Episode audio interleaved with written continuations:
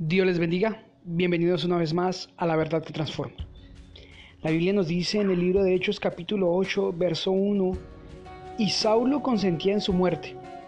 En aquel día hubo una gran persecución contra la iglesia que estaba en Jerusalén, y todos fueron esparcidos por las tierras de Judea y de Samaria, salvo los apóstoles.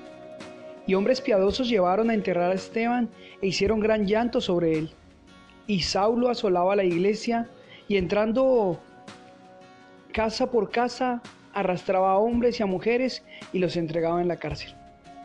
Pero los que fueron esparcidos iban por todas partes anunciando el Evangelio. Entonces Felipe, descendiendo a la ciudad de Samaria, les predicaba a Cristo. Y la gente, unánime, escuchaba atentamente las cosas que decía Felipe, oyendo y viendo las señales que hacía. A lo largo de la historia podemos ver que la iglesia estuvo en problemas y en dificultades en muchas ocasiones. Lo que acabamos de leer es una de ellas.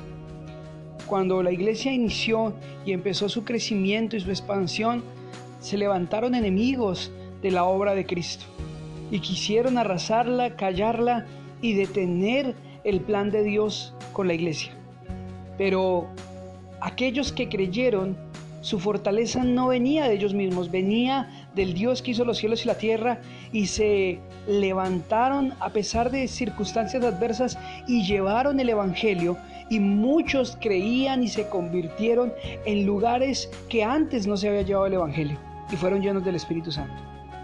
Estamos viviendo momentos difíciles y complicados también para la iglesia, donde en algunos lugares no se pueden reunir, donde no podemos eh, salir pero no es motivo para no predicar a Cristo. Hoy hay muchos recursos para llevar el Evangelio. Están las redes sociales, está el Internet y todo está a nuestro favor para no detenernos. Aunque las circunstancias son diferentes y las adversidades son diferentes, pero nosotros, si tenemos el Espíritu de Dios, no nos podemos quedar callados ni tranquilos.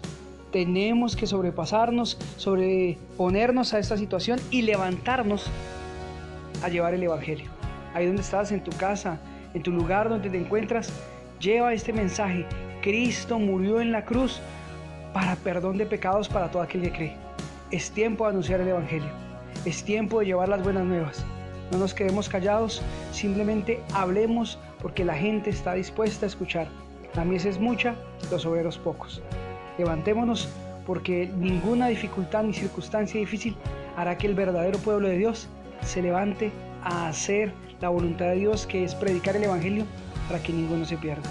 Dios los bendiga.